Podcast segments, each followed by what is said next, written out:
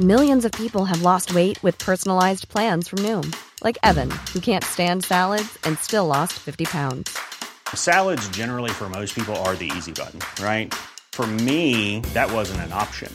I never really was a salad guy. That's just not who I am. But Noom worked for me. Get your personalized plan today at Noom.com. Real Noom user compensated to provide their story. In four weeks, the typical Noom user can expect to lose one to two pounds per week. Individual results may vary. Bonjour à tous et bienvenue ce matin à l'heure des pros. Emmanuel Macron n'aura pas bougé, les syndicats n'auront rien obtenu, la séquence aura réveillé l'ultra-gauche. L'image de la France est désastreuse, la violence est dans la rue, une partie de la population exprime une rage que le pays a rarement connue, les policiers sont à bout de nerfs, ciblés, caillassés, mis en danger, ils sont en première ligne, ils sont aussi les premières victimes de lois trop laxistes qui jamais ne dissuadent les casseurs. J'imagine que les commerçants ne pensent pas autrement, sans doute comme une grande partie des Français, à force de dire qu'il faut changer de logiciel, cette fois une révolution judiciaire s'impose. Attaquer les forces de l'ordre réclament des sanctions extrêmes. Hélas, la main tremble depuis trop longtemps quand il s'agit de punir les émeutiers. Dès lors, ne vous étonnez pas et citons une fois encore cette phrase de Bossuet qui éclaire la société française. Dieu se rit des prières qu'on lui fait pour détourner les malheurs publics.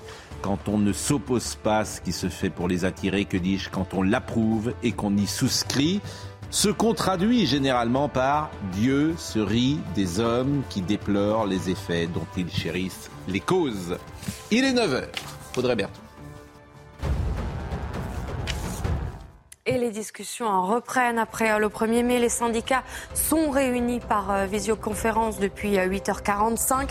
Ils sont en train de discuter et de décider de la suite à donner à la protestation contre la réforme des retraites, également de la réponse à donner à l'invitation d'Elisabeth Borne de reprendre les échanges. Pour l'instant, toutes les organisations n'ont pas la même position sur ce sujet.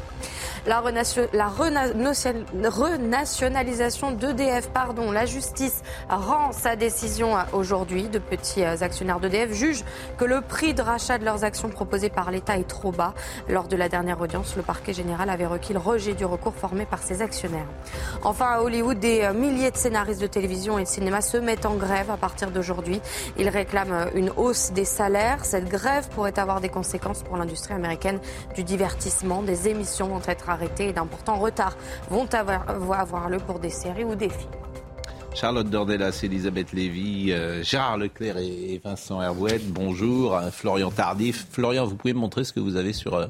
On a récupéré des projectiles qui ont été lancés hier contre les forces de l'ordre. C'est impressionnant. C'est des pavés parfois qui font, qui font 500 grammes, voire, voire quasiment... Ça, ça fait quasiment un kilo. Quand vous dites on a récupéré, vous étiez sur le terrain hier? J'étais pas sur le terrain. J'ai ouais, demandé à des équipes de, CNews. C'est vrai qu'une une fois, j'avais d'ores et déjà fait ça lors d'une précédente manifestation que j'avais récupéré des, des, projectiles. Là, j'ai demandé à une équipe qui était sur place juste de ramasser ce qui était, ce qui était par terre. Et effectivement, ce sont ce genre d'engins, ce type de, de, de, projectiles qui sont lancés euh, en direction des forces de l'ordre, que ce soit donc des, des pavés, des, des, gravats, des bouts de marbre. C'est très très lourd. C'est très, très lourd. Précisez-le parce que c'est. Euh, non mais c'est jusqu'à un pavé parisien. Un pavé parisien, par exemple, c'est un kilo. Eh non, mais c'est absolument euh, invraisemblable. Alors, on va être dans une seconde avec Marine Sabourin, parce que je pense aux commerçants, pour tout vous dire, qui en ont mais ras-le-bol, et euh, qui, euh, leurs vitrines, leurs magasins, depuis des semaines et des semaines, sont, sont attaqués. Je voudrais simplement qu'on voit le sujet de Geoffrey Defebvre, et après, on vous donnera évidemment des informations sur ce policier qui a été brûlé hier. Ces jours ne sont pas en danger, disait Gérald Darmanin ce matin, mais voyons le ras-le-bol des commerçants tout d'abord. Le long du parcours de la manifestation, les mêmes images. Des vitrines brisées, taguées. Les banques sont particulièrement prises pour cible par les casseurs. Mais d'autres commerces sont aussi parfois vandalisés, comme cette agence immobilière. Les éléments perturbateurs ont réussi à pénétrer dans le bâtiment. Le gérant de l'enseigne est venu tenter de nettoyer les lieux et constater les dégâts. Il n'y a plus de vitrines, euh, trois vitrines qui avaient été remplacées déjà l'année dernière. Donc euh, on a pris des habitudes. Hein. Demain, euh, retour au commissariat et on recommence. En fait, à un moment donné, tu te lèves le matin pour faire un boulot et il y a quelqu'un qui considère qu'il peut casser, que les gens manifestent pour le 1er mai, j'ai pas de preuve. Mais dans ces conditions-là, non. Pourquoi? Un ras-le-bol des commerçants situés entre la place de la République et la place de la Nation à Paris, là où passent la plupart des cortèges. À chaque manifestation, ils risquent la dégradation de leurs locaux. Certains réclament que les cortèges empruntent plus souvent d'autres itinéraires. Euh, je salue Johan Cavallero, qui est délégué national CRS Alliance. Merci d'être avec nous et on a une pensée pour tous vos collègues. Le chiffre euh, qu'a donné euh, Gérald Darmanin est effrayant. Hein. Il y a plus de 400 policiers qui ont été blessés hier, dont un qui a été grièvement brûlé. On, aura sans doute des nouvelles tout à l'heure. Mais Marine Sabourin, que je salue, qui est sur le terrain avec Charles Pousseau. Bonjour Marine, vous êtes où? Eh bien Pascal, nous sommes dans le 20e arrondissement, près d'une boutique de mariés. Eh bien pour vous raconter un petit peu ce qui s'est passé hier, 5 à 6 individus sont euh, rentrés donc dans cette euh, dans cette boutique de mariés. Ils ont caillassé euh, une vitrine, vous le voyez hein, sur les images de Charles Pousseau, des débris encore en sol. Hein. Ils ont dérobé donc ces robes de mariés. Certaines ont été brûlées. D'ailleurs, vous pouvez le voir encore que vous pouvez voir encore ces scènes donc qui ont été donc des, brûlures. Et donc ensuite on a eu ces éléments radicaux hein, qui proposent proposer à d'autres éléments radicaux encagoulés euh, de venir choisir les robes euh, qu'ils voulaient. Ils prenaient, ils servaient, euh, ils prenaient le temps hein, de choisir le coloris même de leurs vêtements. Alors à l'origine, cette boutique n'était pas protégée car nous sommes à quelques centaines de mètres de la place de la Nation. C'est une rue qui n'était donc pas hein, dans l'itinéraire prévu de la place de la République à la place de la Nation. Les propriétaires ont donc posé ces palissades en bois pour que plus personne ne pille cette boutique jusqu'à ce que la vitrine soit remplacée. Et hier, donc, cette violence a été filmé par les éléments radicaux qui acclamaient et qui encourageaient d'autres individus à piller, des individus masqués, je le rappelle. Et puis sur notre droite, d'ailleurs, je vous montre avec Charles Pousseau ces images, ce restaurant qui lui aussi a été euh, caillassé. Ses vitres sont totalement brisées beaucoup, euh, Marine. Et parmi euh, toutes les images les plus fortes, celle qu'on retiendra sans doute de cette journée, c'est ce policier qui a été brûlé. Revoyez l'image.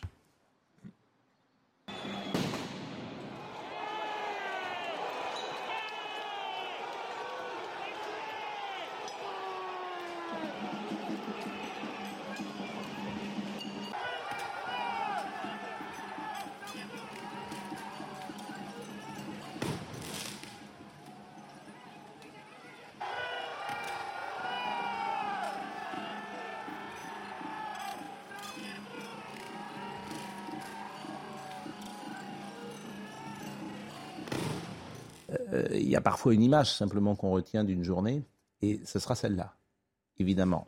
La puissance de cette image, euh, la force de cette image. Et est-ce qu'on a des nouvelles Est-ce que d'abord, vous savez, on va entendre Gérald Darmanin, mais est-ce que vous avez pu vous-même avoir des Alors, selon une source euh, policière, effectivement, il va bien, même s'il a été brûlé, imaginez-vous, au visage, au ventre, euh, au bras et aux testicules, malgré les, protections mm. dont bénéficient actuellement les forces de l'ordre. Gérald Darmanin, c'était tout à l'heure. Alors, ce policier fait partie de la compagnie d'intervention de la préfecture de police. C'est-à-dire des gens qui font du maintien de l'ordre, évidemment. Il est habitué à des choses très difficiles. Mais hier, il a été brûlé. Il a été brûlé au visage, il a été brûlé aux membres, et notamment au, bras. Il est encore euh, hospitalisé. Sa vie n'est pas, n'est pas en danger, mais on a vraiment euh, craint pour lui. Manifestement, ce n'est pas une blessure au troisième degré, donc ça nécessiterait pas de greffe. Mhm. Mais on va laisser encore un petit peu de temps pour que les médecins donnent aujourd'hui un avis définitif. Euh, Monsieur Cavallero, quand vous voyez ça dans la société euh, française aujourd'hui, je disais, il faut changer de logiciel. Les gens qui attaquent les forces de l'ordre, il faut que des peines extrêmes soient prononcées. Extrêmes. Je crois que c'est Elliot Deval qui rappelle régulièrement qu'à Atlanta, les gens qui s'attaquent aux forces de l'ordre, c'est considéré comme des terroristes intérieurs. Ils encourent jusqu'à 35 ans, 35 ans de prison. Bah, même en Allemagne, parce qu'on compare souvent aussi, euh, on dit toujours le maintien de l'ordre à la française, mais quand on voit sur des pays étrangers, enfin européens, l'Allemagne, ils sont condamnés plus fermement qu'en France. Euh, là, on voit malheureusement, c'est pas la première fois qu'on voit un, policier recevoir un cocktail Molotov. Il y a déjà eu un collègue CRS il y a quelques années. Et lorsqu'on voit, ça, ça monte crescendo. En fait, on est en train d'inverser les valeurs. C'est-à-dire que les gens trouvent normal qu'on agresse les policiers quand les policiers réagissent, on trouve ça euh, anormal. Il y a tout le monde qui, enfin, qui crie souvent, avec des termes qui sont les gens souvent. Ah non, mais les, gens. Là, pour le coup, c'est l'espace médiatique qui est absolument déconnecté, sans doute, du, des, Français, quoi, de la population. On, voit, il y, a, enfin, il, y a, même un peu plus de, il y a beaucoup de collègues qui ont été aussi, qui ont perdu connaissance par rapport à des, pavés qu'ils ont reçus sur, sur, les casques. Alors je ne sais pas si on verra tout à l'heure, mais j'ai quelques images aussi à, vous donner si on peut les passer sur des casques de CRS où la visière est brisée. voilà, on est, il y a aussi une image qui circule sur les collègues brisés où cette, cette image, on voit cet écran de feu. Hmm. Alors c'est terrifiant par rapport, à, par rapport à tout ça. Et euh, ben, on voit des gens qui sont à côté. Ça, c'est ces images-là, peut-être? Euh, C'est ces images qu'on a oui, vues voilà, aussi celle-ci, ouais. Voilà, ça, c'est un collègue CRS qui était hier, qui est tombé aussi KO, parce qu'il avait reçu un, un, pavé. Quand on voit la visière qui est quand même assez épaisse, euh, voilà, mais il y a eu des, des, visières qui ont été cassées. Mais ce qui, ce qui est désolant, c'est quand on voit des gens qui assistent, qui regardent et qui applaudissent. Voilà, ça, et de plus en plus. Parce que hier, il y avait des De plus en plus, vous trouvez Oui. Vous étiez sur le terrain hier Oui, j'étais voir les collègues, oui. Et qu'est-ce qui vous a frappé euh, en témoignage sur le terrain? Vous avez trouvé qu'il y avait un niveau de rage, de violence plus, plus oui, bah, bah, ce qui, enfin, ce qui reprend, c'est que voilà, de plus en plus de gens, ce qu'on dit, c'est des manifs un peu Instagram, c'est-à-dire que bah, il faut, faut prendre les photos, faut regarder, il faut, faut faire le buzz, envoyer les, les, trucs. Donc ils gênent, ils viennent gêner un peu l'action des policiers. Ils restent, ils excitent aussi un peu euh, les gens, et puis ils applaudissent. Voilà. Et quand un policier tombe, enfin, l'image qu'on voit aussi le les collègues qui viennent secourir ce collègue de la CI, qui sont assaillis de projectiles, bah, les gens qui sont à côté, ils regardent, ils applaudissent. Mais lorsqu'on voit la polémique qu'il y a eu sur les drones, et, on voit bien la justice française qui rechigne, euh, je veux dire, à, imaginer utiliser simplement des drones. On voit bien que quand, quand je dis qu'il faut changer de logiciel, c'est un exemple frappant. Oui et que malgré tout, quand même, les drones ont pu être euh, mis en place. Mais on peut rappeler ce qui est l'enjeu de cette discussion judiciaire. Oui, tout à fait. Euh, le ministère de l'Intérieur souhaitait utiliser euh, les drones dans le cadre de ces manifestations qui ont été donc qui se sont déroulées hier, et effectivement, plusieurs associations, la Ligue des droits de l'homme, le syndicat de la magistrature, ont tenté de saisir la justice administrative en référé pour tenter d'interdire l'utilisation des drones. Et heureusement, la justice administrative uniquement à, Rouen a euh, autorisé dans quasiment euh, la totalité euh, des, cortèges l'utilisation. Non, mais ça en dit long sur le syndicat de la magistrature. ça en dit long sur l'état d'esprit du pays qui est gangréné hein au plus haut niveau par l'ultra-gauche. Enfin, c'est ça qui est absolument sidérant quand même. Vous avez dit que c'est la séquence qui, dans votre édito, c'est oui. Vous avez dit que c'est cette séquence qui a relancé l'ultra-gauche. Bien sûr. Je ne suis pas d'accord avec vous. Ah L'ultra-gauche, je veux dire, se saisit de n'importe quelle occasion depuis 2016. Et je ne crois pas qu'on puisse mettre, qu'on puisse imputer pour le coup la responsabilité de cela au gouvernement, parce que c'est ce que ça semblait dire. Ça leur a réveillé, on les voit moins forcément, mais c'est très intéressant l'histoire du drone. Très et sur les drones, je crois que la justice refuse d'utiliser les images. Hein. Elle, autorise l'utilisation, mais pour l'instant... Je vous assure, c'est un pays qui est gangréné par un état d'esprit d'ultra-gauche, où en gros, c'est les flics qui ont tort et c'est les manifestants qui ont raison. Mais pas un pays les violents, les casseurs. Ça sera intéressant pas justement. Tout un pays, et, et, je vous parle pas de l'espace médiatique. Si vous écoutez ce qui s'est dit jeudi et vendredi sur les réseaux sociaux, sur les chaînes info qui nous annonçaient le grand euh, chaos au Stade de France, alors qu'il n'y a rien eu, rien eu. Je veux dire, c'est effrayant, en fait. Je vous assure, et, ça continue, et ça mouline, et ça mouline. Ce qui ne veut pas dire que le président de la République n'est pas une cible, bien sûr, euh, des colères. Euh, tout ça n'a pas de rapport. Mais, c'est incroyable, quand l'espace médiatique est complètement déconnecté aujourd'hui de la réalité du pays. C'est intéressant de voir la une de, Libération par rapport à la une de l'ensemble des, des, journaux, euh, lorsque l'on regarde les, les, mm. unes euh, au Royaume-Uni, en Allemagne, en Italie, en Espagne, même au Alors on va parler de l'ONU dans, dans, une seconde d'ailleurs, mais euh, et d'ailleurs même l'Élysée se trompait parce que l'Élysée qui a été, je veux dire, qui a obligé Emmanuel Macron à serrer les mains dans le couloir, l'Élysée s'est trompé. Il serait descendu sur le terrain, il ne se resterait rien passé du tout. C'est, il voulait y aller. Hein. Comment? Il voulait y aller. Bah, il, franchement, il aurait dû y aller. Mais moi j'y étais. jamais rien. Mais j'y étais au stade. À mon avis, s'il était allé sur le terrain, il y aurait quand même une sérieuse broncade dans le stade. À mon avis. Hein. mais je me trompe peut-être. Comme à chaque fois, moi j'y étais au stade de France. J'y étais. Bon, y a pas. On nous dit, on a enlevé les sifflets, on a enlevé les cartons rouges. C'est pour ça que ça a été calme. Il y a pas. J'ai pas entendu une personne crier Macron démission. Pas une. C'est ça la réalité. Ah non, je suis d'accord. Donc, euh, si les gens voulaient crier, pourquoi? Parce que fallait, les gens, ils étaient là pour un match de foot. Et ceux qui n'ont pas compris ça, et on l'a dit la semaine dernière, moi j'ai passé mon temps à dire, la semaine dernière, vous verrez, il n'y aura rien, les gens sont au, stade de foot. C'est ça la déconnexion que déconnexion des médias et même déconnexion de l'Élysée qui ne savent pas ce que c'est un stade de foot. non, mais vous êtes, vous, êtes, vous êtes, de mauvaise réseaux sociaux. Non, je ne suis pas de mauvaise foi. ah non? pris 5 buts, donc vous n'êtes pas content. Ah oui, bon. Alors, en revanche, parlez-moi de quelque chose qui m'intéresse. Pourquoi l'ONU euh, nous attaque. L'ONU, c'est qui C'est quoi Est-ce que c'est encore une. Bon, c'est un machin, vous savez. Oui, c'est un machin, l'ONU. Mais... Non, mais. Il faut décoder l'ONU. L'ONU sur, euh, sur ce qui se passe à Paris. On peut dire l'ONU, l'ONU, euh, comme on peut dire de, l'ONU, la même chose que de l'OTAN, soit que c'est en coma dépassé, que c'est en train de se devenir comme la SDN, vous savez, entre deux guerres, c'est-à-dire qu'il n'y a plus aucune. La Société des Nations. Bon, mais ce qui s'est passé hier, c'est que le Conseil des droits de l'homme, qui est l'une des instances avec des pays qui sont élus à son, euh, par l'Assemblée générale, a un certain nombre de pays qui font partie du Conseil des droits de l'homme. Et le Conseil des droits de l'homme euh, a passé trois heures à étudier la situation de la France sur le plan des droits humains, et notamment sur la question des violences policières. Et alors, c'était le 1er mai, mais on serait que le 1er avril, puisque vous avez eu l'Iran, euh, la Russie, le Venezuela, la Chine, qui ont dénoncé les violences policières en France. Et évidemment, si vous aviez eu les Black Blocs euh, à Caracas, à Pékin, à Moscou ou à Téhéran, on sait très bien comment ils auraient été euh, traités avec 108 policiers au tapis. ils auraient été noyés dans un bain de sang. Et donc, on est étonné on, se, on, rit jaune, mm. mais on rit effectivement de ces leçons données par ces pays qui sont des tyrans épouvantables. Mm. Sauf que, sauf que, il n'y a pas que les tyrans qui nous dénoncent. Il n'y a pas que ces dictatures qui prennent leur revanche. Il y a toutes sortes de pays, que ce soit le Brésil, l'Afrique du Sud, les, États-Unis, le Japon, mm. qui dénoncent, qui dénoncent quoi? Alors, quand, quand vous dites les États-Unis, mais c'est ça que je comprends pas.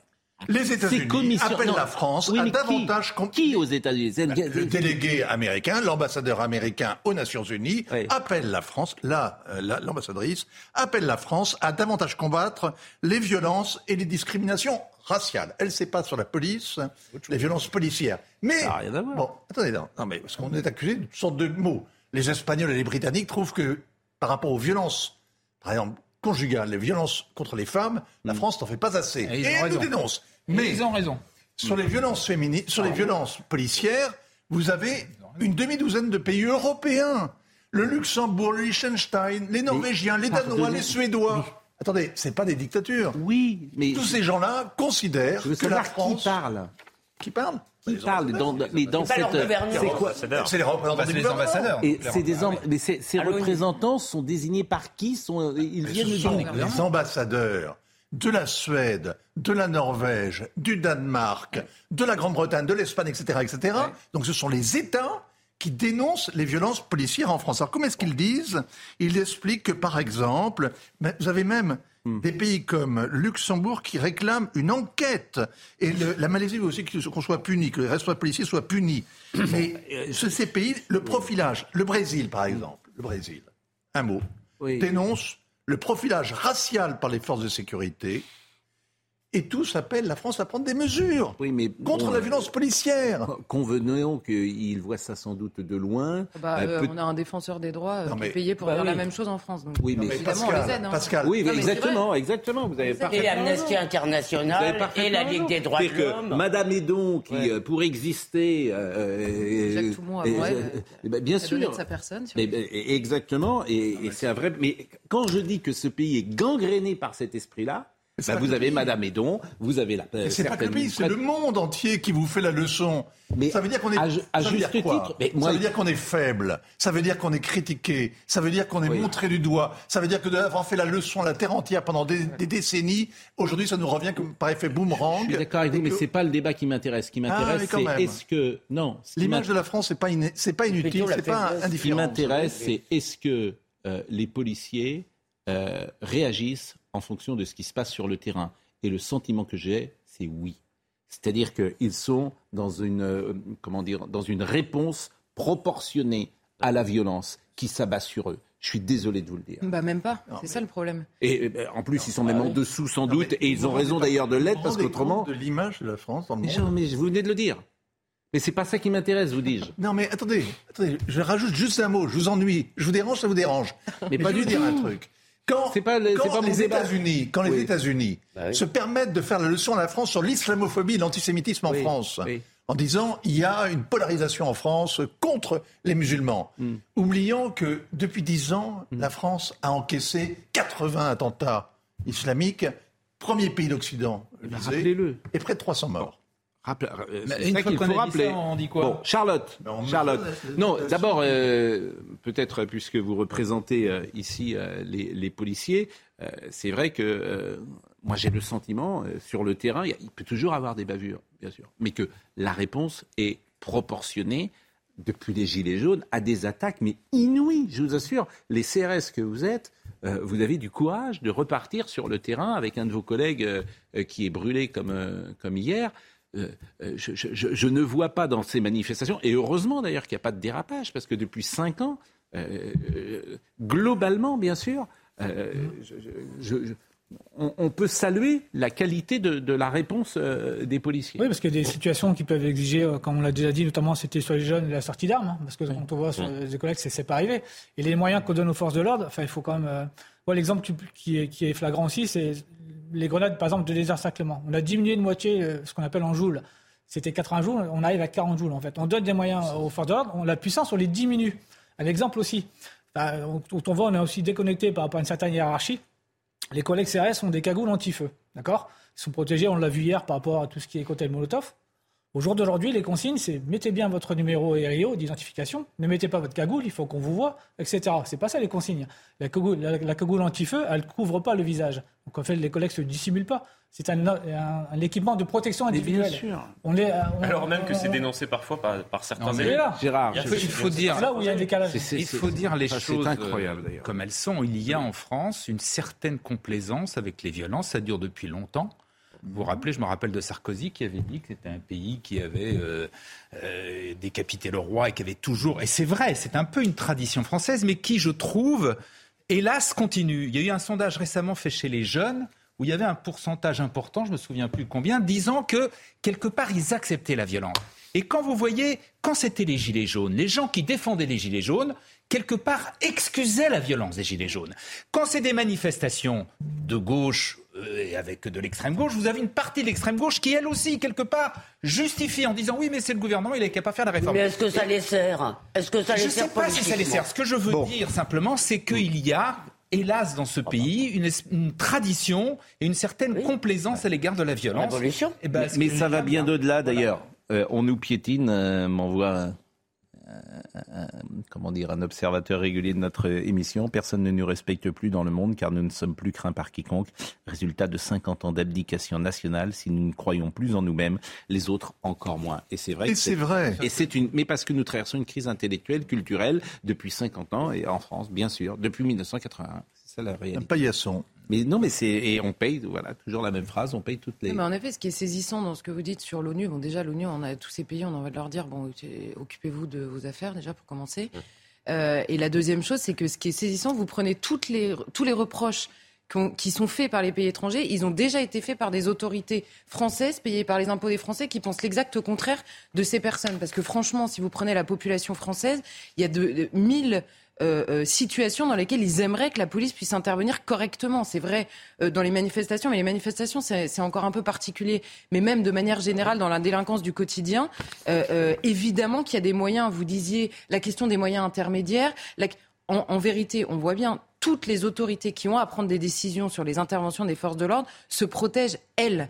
C'est-à-dire qu'elles ne veulent absolument pas avoir à répondre euh, d'un quelconque geste policier qu'elles ne sauraient pas expliquer, parce que d'abord, elles ne connaissent pas ce métier, et évidemment, nous, on ne le connaît pas de la même manière que ceux qui sont sur le terrain, et elles ne veulent pas avoir les images que médiatiquement, elles auront à commenter sans savoir le faire. Donc, elles se protègent, elles, et elles préféreront toujours, je suis désolée de le dire comme ça, des policiers blessés à euh, des manifestants blessés, euh, voire pire. Je donnais l'exemple des Black Blocs aux États-Unis, l'exemple d'Atlanta. Atlanta, un méga centre de formation de policiers a été le théâtre de violents affrontements en mars dernier. Euh, pour les opposants, il s'agissait d'un désastre environnemental. Il y a 50 personnes qui sont accusées de terrorisme intérieur pour leur participation au débordement. Et il y a un Français d'ailleurs qui est détenu euh, pour s'être opposé à, la COP City. Et là-bas, ça ne rigole pas. Je suis désolé de vous le dire. Que les, Américains viennent nous faire la leçon sur la violence de la police française. Marine Le Pen, attendez, deux ou trois. Ah, je donne la parole à Elisabeth. on a un code pénal qui nous permet. Marine Le Pen, nous ne sommes plus face à des violences, mais face à des tentatives d'assassinat contre les forces de l'ordre. Quant aux incendiaires d'immeubles d'habitation, ils doivent être traduits devant la cour d'assises. C'est ce qu'elle a déclaré hier. Euh, et euh, alors, à, l'inverse, à l'inverse, écoutez ce que dit Jean-Luc Mélenchon parce que c'est intéressant. Vous avez deux positions sur la police. Vous avez ce que dit euh, Marine Le Pen et écoutez ce que dit Jean-Luc Mélenchon, qui effectivement écrit sa sa petite musique depuis des semaines. Aujourd'hui, vous pouvez finir à n'importe quelle heure en garde à vue sans raison. Aujourd'hui, vous pouvez finir à n'importe quelle heure gazé ou bien éborgné etc., etc. Je le répète chaque matin, mais euh, l'indulgence médiatique, médiatique dont bénéficie Jean-Luc Mélenchon, qui explique que n'importe qui peut être gazé. Déjà, le mot gazé, faudrait l'utiliser, évidemment. Il est tellement connoté que ce serait bien qu'on ne l'utilise pas euh, comme il l'utilise lui. Mais c'est sidérant, ce pays, en fait. Oui, mais c'est sidérant je peux pas vous dire autre chose. je trouve qu'on fait une illusion d'optique. Je voudrais euh, enfoncer un clou que vous avez planté. Moi, je dis qu'il y a des minorités, médiatisées notamment. Vous avez Libération, vous avez raison, euh, Florian, mais que le pays pense pas du tout comme ça. Le pays en a ras-le-bol. Bien sûr. Et je ne crois pas que politiquement, j'ai pas le sentiment que les sondages, si vous voulez, valident la stratégie euh, de Mélenchon. Je n'ai pas le sentiment que ça les serve dans l'opinion, parce que euh, euh, on peut penser ce qu'on veut de cette réforme des retraites, mais les gens n'en peuvent plus de voir ces violences. Et les médias ont une responsabilité dans le hmm. sens où, à force de parler de réforme criminelle, hmm. bah, contre le crime, évidemment, quand même, on a le droit de se. Non, mais en revanche, ils ne veulent pas de cette réforme. C'est incontestablement, c'est incontestable que Emmanuel Macron n'a pas réussi à, les convaincre, que lui-même, par son attitude, euh, n'est pas, à mon avis, euh, c'est la, meilleure pour euh, apaiser le pays sur plein de, raisons. Donc, vous avez un cocktail qui est. Mais la violence est là de toute façon. Comment? Mais presque tout le monde est content, à part les policiers et les commerçants. Je veux dire, les. Non. c'est pas vrai. Tout le monde est content. Ah, mais attendez, mais attendez. C'est pas vrai. Je veux dire, mais pourquoi tout le monde est content Les chaînes d'infos ont de très belles images à montrer, qu'on passe en boucle. Pardon. Alors là, vous, alors là, vous, avez raison. Vous n'arrêtez pas de dénoncer les médias, mais vous, reconnaissez que vous participez. Mais bien sûr, mais je suis d'accord avec vous. Le pouvoir, c'est pas content. Le pouvoir est assez content, ça indigne les braves gens, ça nous fait peur, et la peur est bonne conseillère au moment d'aller voter faut quand même pas être totalement naïf. Ce cynisme-là. Bon, on va marquer une pause, mais là où vous avez raison, et on doit tous avoir cette réflexion sur nous-mêmes, il faut parfois penser contre nous-mêmes, le couple chaîne info, réseaux sociaux, mm, mm. donne sans doute une image déformée de la réalité. Et le meilleur exemple qu'on puisse euh, dire, c'est ce qui s'est passé samedi soir au Stade de France. Vous écoutez tout ce qui a été dit, pas que les chaînes info d'ailleurs, jeudi et vendredi, dans la presse, partout, annonçant le chaos, à l'arrivée, il n'y a rien eu. Et même l'Élysée, je le répète, s'est fait avoir. Parce que d'aller euh, demander au président de la République de saluer les joueurs en catimini, franchement, ce n'était pas une bonne idée. C'était pas une bonne idée. Il serait descendu, il n'y avait aucun souci. La pause. J'ai travaillé pas hier, donc je salue Elliot. Comment? Vous auriez gagné si le président était descendu président, président ne nous a pas porté bonheur. Mais alors, j'ai vu que l'année dernière, la maire de Nantes n'était pas présente. Nantes avait gagné. Et là, elle était là euh, hier ah. et Nantes a perdu. Ah, elle ne pas la poisse J'ai salué la maire de Nantes. Je peux vous dire que l'échange a été assez froid. Je tiens à le dire. Madame Roland, l'échange a été assez froid. Euh, mais, mais, elle est la bienvenue, bien sûr, sur notre euh, plateau. Elle va, elle va courir. Comment Elle va courir. Je crois que je lui ai dit ça va mieux quand même. Elle dit oui. Alors euh, j'ai dit, mais je suis quand même inquiet, je suis pas sûr que ça aille mieux. Elle me dit, vous vous trompez. Enfin bref, c'était un peu de. La prochaine fois, tout, tout, tout, tout. La prochaine fois, allez-y, ah, du goudron et des plumes. La pause, à tout de suite. Il est 9h31 et c'est Audrey Berthaud qui nous rappelle les titres. Les soignants non vaccinés vont pouvoir être réintégrés mi-mai. C'est ce qu'a annoncé le ministre de la Santé. François Braun prévoit la parution d'un décret en ce sens. Cette décision fait suite à l'avis favorable de la Haute Autorité de Santé donné fin mars. En Italie, le gouvernement dirigé par, Giorgia Meloni a décidé de supprimer le revenu de citoyenneté. Des millions de personnes ont bénéficié. Il sera remplacé par un chèque d'inclusion au périmètre plus limité. Une décision qualifiée de provocation par l'opposition et les syndicats. Enfin, après près de 20 ans de carrière, l'ancien demi-de-mêlée de Clermont et des Bleus, Morgan Parra, va mettre fin à sa carrière. Il a décidé d'arrêter à la fin de la saison pour devenir coach au Stade français, club avec lequel il évolue depuis l'été dernier. C'est donc à Paris que Parra, 34 ans, va vivre sa seconde vie. Charon qui nous écoutait, euh, je lui dis qu'il est le bienvenu ici, mais il rechigne à venir sur notre plateau. À ces black blocs qui veulent appliquer la peine de mort à nos forces de l'ordre, c'est quoi la réponse pénale, euh, dit-il Tentative d'homicide, normalement, au moins. Pierre Charon, il n'a pas sa langue dans sa poche. C'est pour ça qu'il ne veut pas venir ici. Parce que si, il, a peur de déraper. Il a, non, pas de, déraper, mais. Comme on dit. En tout cas, il... Euh, écoutons euh, Gérald Darmanin sur euh, les incidents d'hier. Dans certaines villes, à Paris, à Lyon, à Nantes, à Angers. Il y a eu des événements graves et je voudrais ici avoir d'abord une pensée pour les 108 policiers et gendarmes qui sont actuellement blessés, dont une vingtaine à Paris, un grièvement, un homme de la compagnie d'intervention qui a été, euh, qui a été brûlé dans cette image que l'on voit, un cocktail Molotov qui est jeté euh, sur lui. Je veux d'abord euh, condamner évidemment le plus fermement possible ces violences contre les forces de l'ordre. 108 gendarmes et policiers blessés un 1er mai, c'est extrêmement rare. Et je souhaiterais que tous ceux qui interviennent dans le débat public puissent en premier lieu condamner ces violences contre les policiers et les gendarmes. Malheureusement, j'ai peu entendu ça depuis le début de l'après-midi. Et je veux dire qu'il n'est absolument pas normal en République que des policiers, que des gendarmes, que des sapeurs-pompiers se fassent prendre à partie, se fassent jeter des cocktails Molotov ou, des pavés. Si je prends l'exemple de, Paris, ces, euh, ces 19 euh, policiers gendarmes sont envoyés aujourd'hui euh, à l'hôpital. évidemment, nous pensons, nous pensons à eux. Bon, c'est la question qu'on se pose tous. pourquoi on n'arrive pas à prendre ces black blocs? Question récurrente.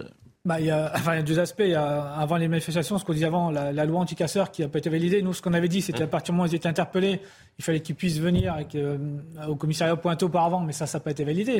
on le réclame toujours. mais hier, par exemple, hier, c'est parce que euh, euh, les, les, les, policiers sont en retenue bah, et ils ne veulent pas provoquer bah, Des fois, sur le dispositif, bah, on les laisse garder une rue, par exemple, pour éviter que ça retourne à tel endroit. On garde des bâtiments publics aussi, donc il y, y, a ça aussi. Mais quand ils sont interpellés, la difficulté aussi, ce qu'on ce qu'on appelle, c'est des feuilles de mise à disposition euh, qu'on remplit rapidement sur, sur le terrain, et ensuite, il faut faire tenir l'infraction.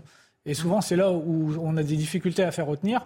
Parce que je faut faire retenir des doux l'infraction. Il faut caractériser. C'est-à-dire caractériser, c'est-à-dire remplir des feuilles de mise à disposition rapidement à la main. C'est-à-dire sur le terrain. Oui. Hum sur le terrain. Donc, donc, donc, ça, donc ça, ça, ça, ça, donc après, ça tape de partout et on vous ah demande d'écrire quelque bah chose. donc comme ces gens-là, ils, ont, ils sont toujours assistés d'avocats. Nous, c'est pas toujours le cas. Donc en fait, eh ben, effectivement, derrière ça, il faut en plus, il faut dans la première heure, faut que leur avocat soit visé, etc. Donc il y a une difficulté par rapport à ça, à faire tenir cette infraction. Euh, c'est là où c'est difficile. Ça, je pense que c'est un dispositif qu'il faut améliorer. D'où changer de logiciel. C'est-à-dire que vous, tant que vous ne changerez pas, comment ça se passe dans les autres pays? J'imagine que ça, c'est pas possible quand même. Ce qu'on voit hier est invraisemblable. Je vous assure, c'est en fait, c'est invraisemblable. Alors, un pays où il est facile pour un préfet d'interdire. C'est qu'on sait à l'avance combien il y aura de casseurs dans une manifestation. Oui. à l'avance, on sait qu'ils seront tant. Euh, mais parce qu'ils sont on a un point de vue qui est vraiment, mais vraiment une, un renseignement qui semble-t-il opérationnel et et, qui est juste, qui, qui s'avère vrai. Et on n'arrive pas on les prédit à l'avance, on les compte à l'avance, et on n'arrive pas à les. Non, mais, oui, mais c'est pour ça que monsieur. Laissez terminer monsieur, parce que c'est monsieur. On ne peut pas les interpeller auparavant. C'est des mesures préventives, on n'a pas le droit en France. En fait, il faut, laisser casser. et une fois que l'infraction est constatée, on interpelle. D'où, je le répète. Par contre, on peut pour, les, supporters de, football, par exemple, le préfet a le droit d'opérer, et c'est de manière administrative, une interdiction de stade. Parce que vous avez. Parce que c'est une enceinte privée. Alors que la, rue, une manifestation, le droit à manifester. Je ne vous dis pas que je justifie, je, vous explique. Il n'est pas absolu. Le droit, de manifester. Il n'est pas absolu ce droit, comme tous bah, les droits. Mais le problème, c'est que même quand on les arrête, à la limite, ceux dont on ne peut pas prouver qu'ils étaient impliqués, à la limite, on peut comprendre. Mais quand on les poursuit, quelles sont les peines Mais elles sont ridicules, les peines. Donc voilà. Alors, voyons. Elles sont ridicules, vous savez pourquoi? En fait, il y, y, a quand même un truc, parce que c'est pas juste une question de police sur le terrain, une question de justice, c'est une question éminemment politique. Pourquoi? Parce que sur le terrain, vous le disiez, il faut au moment, c'est la question de la bravem en fait, c'est pour ça qu'elle a été créée, pour rentrer au, milieu des violences, choper le gars en flagrant délit, remplir immédiatement son papier, vous voyez dans quelles circonstances en effet faut le remplir, le donner à un OPJ qui doit arriver, dans la première heure caler l'avocat, bon bref, c'est ingérable. Et dans tout ce temps-là, vous devez réfléchir à chaque mot que vous écrivez, pourquoi?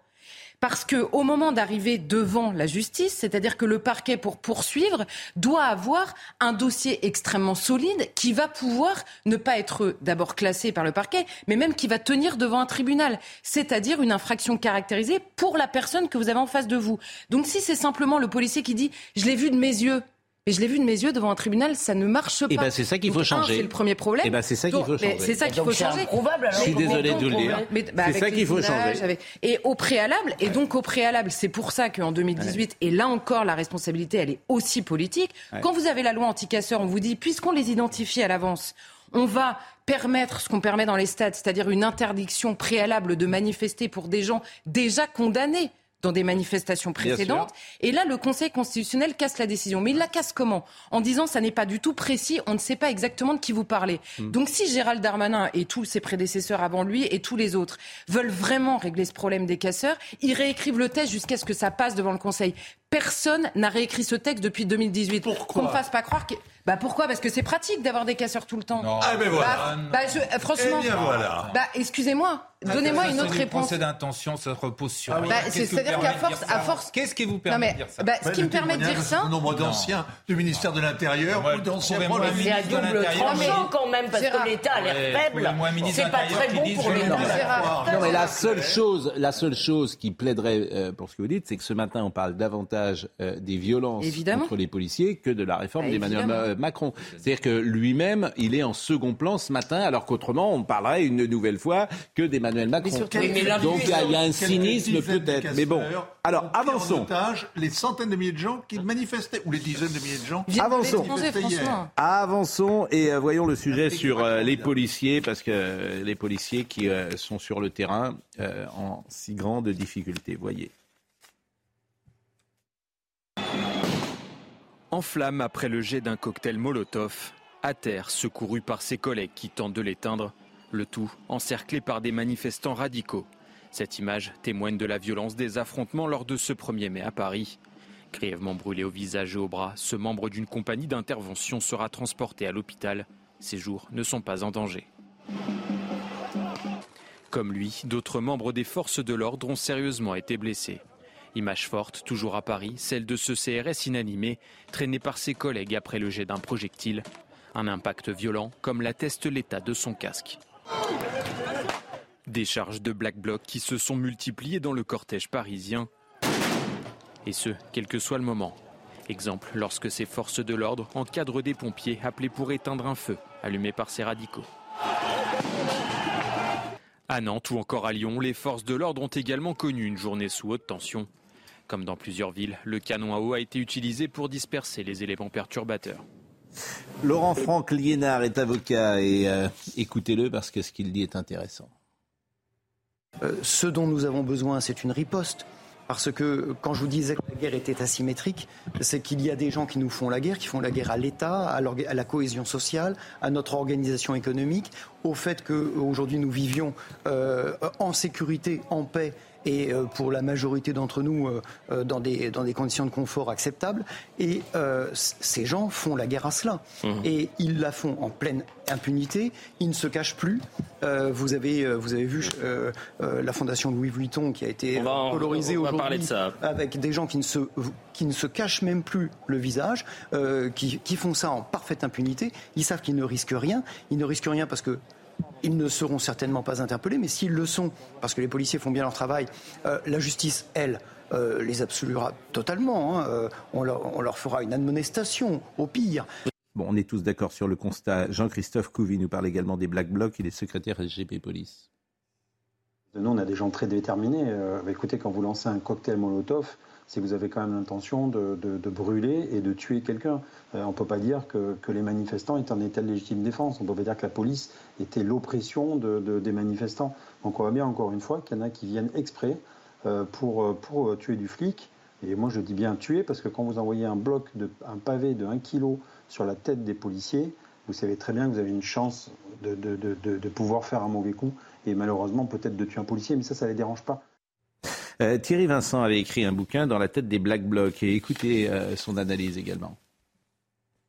Pour moi, c'est complètement historique. C'est-à-dire que là, euh, il, faut, il faut appeler un chat un chat. Là, on a, ce qui se passe, c'est une émeute ou une petite émeute. Enfin, euh, en tout cas, quand vous étiez dans le cortège de tête, je peux vous dire que c'était, c'était une situation émeutière. Je pense qu'il faut appeler euh, un chat un chat. On voit des gens habillés, je dirais, en civil, entre guillemets, qui ne font pas forcément des choses illégales, mais qui soutiennent les Black Blocs, les, préviennent éventuellement que la police est dans telle rue, attention, la brave va venir, etc., qui les applaudissent, qui, qui trient tout le monde, déteste la police, etc.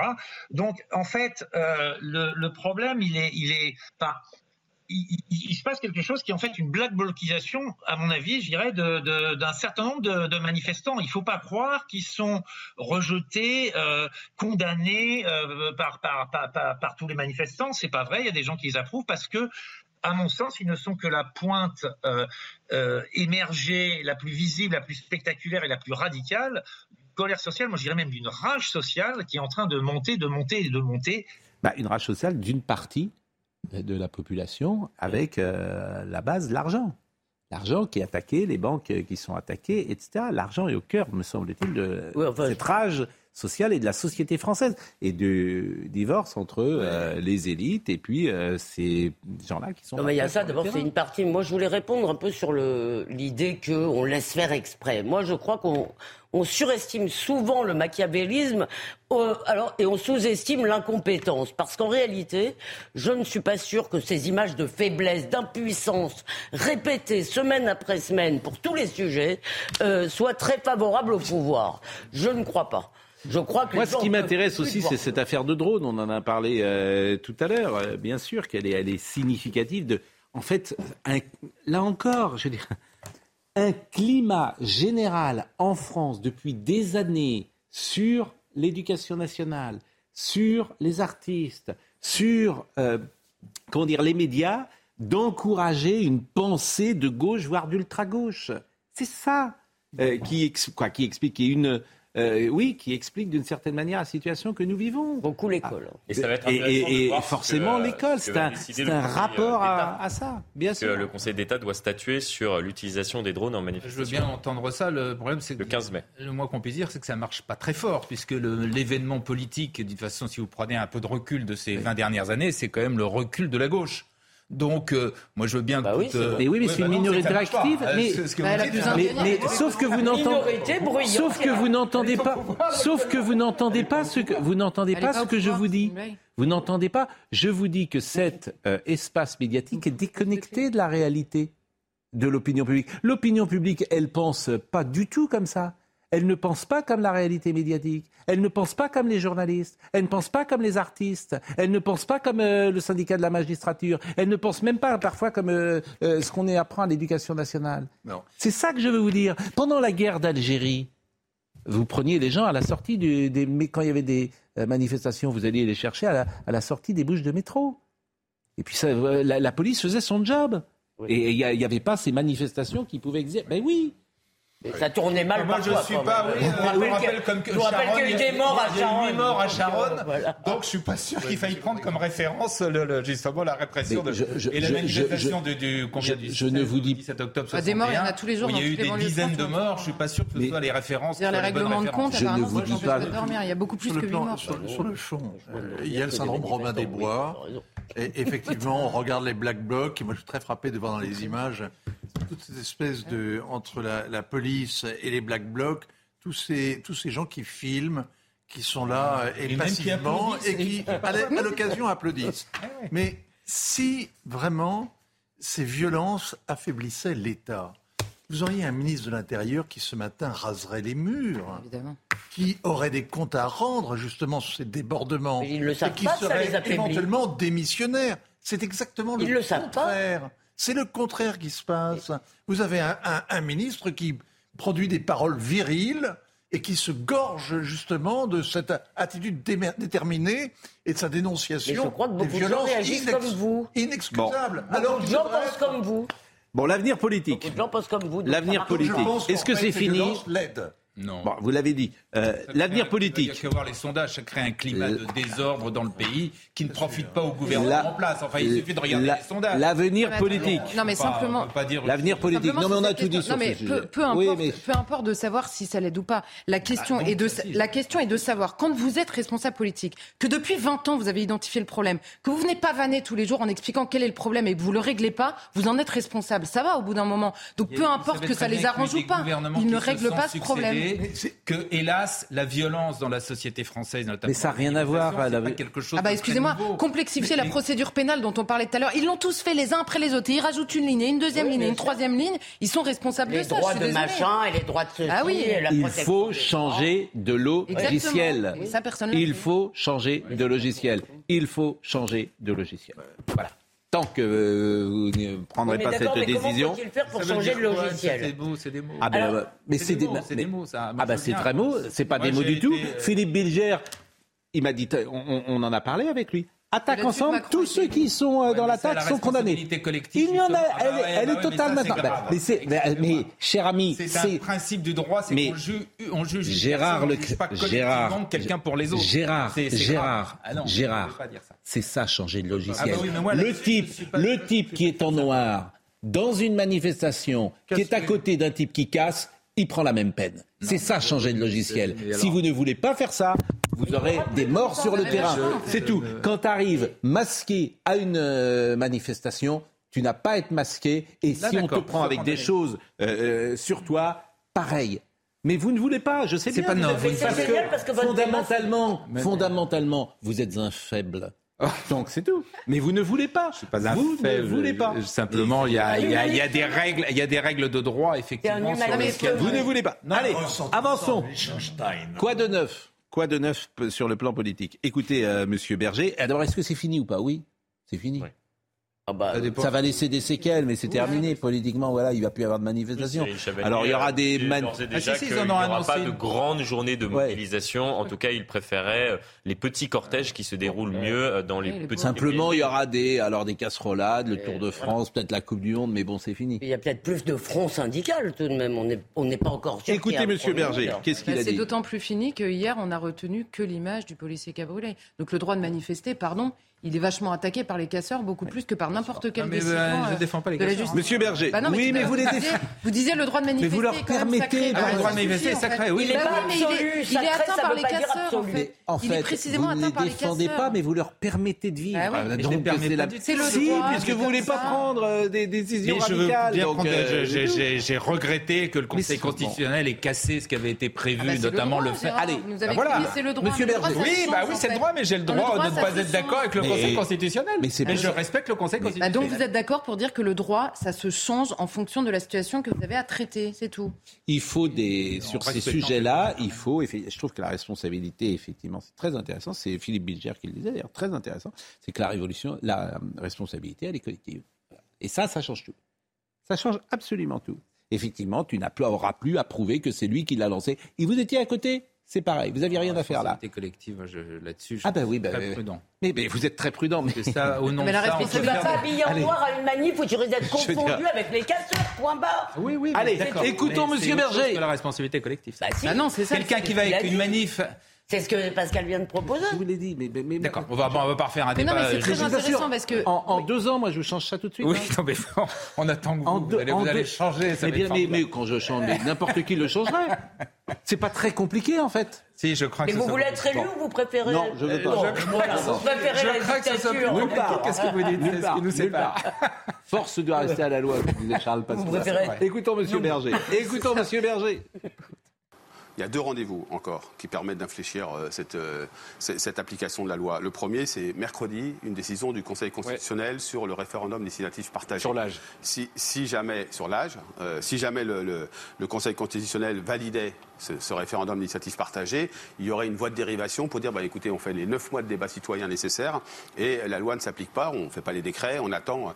Ça, c'est le premier. Donc ça, c'est mercredi. C'est mercredi. Le deuxième, c'est le 8 juin un groupe parlementaire qui s'appelle Lyotte, a une niche parlementaire et a proposé dans cette niche parlementaire une proposition de loi qui serait l'abrogation de la loi qui vient d'être euh, promulguée par le président de la République. et là, euh, ce serait la première fois finalement que le Parlement puisse se prononcer sur le contenu de cette loi.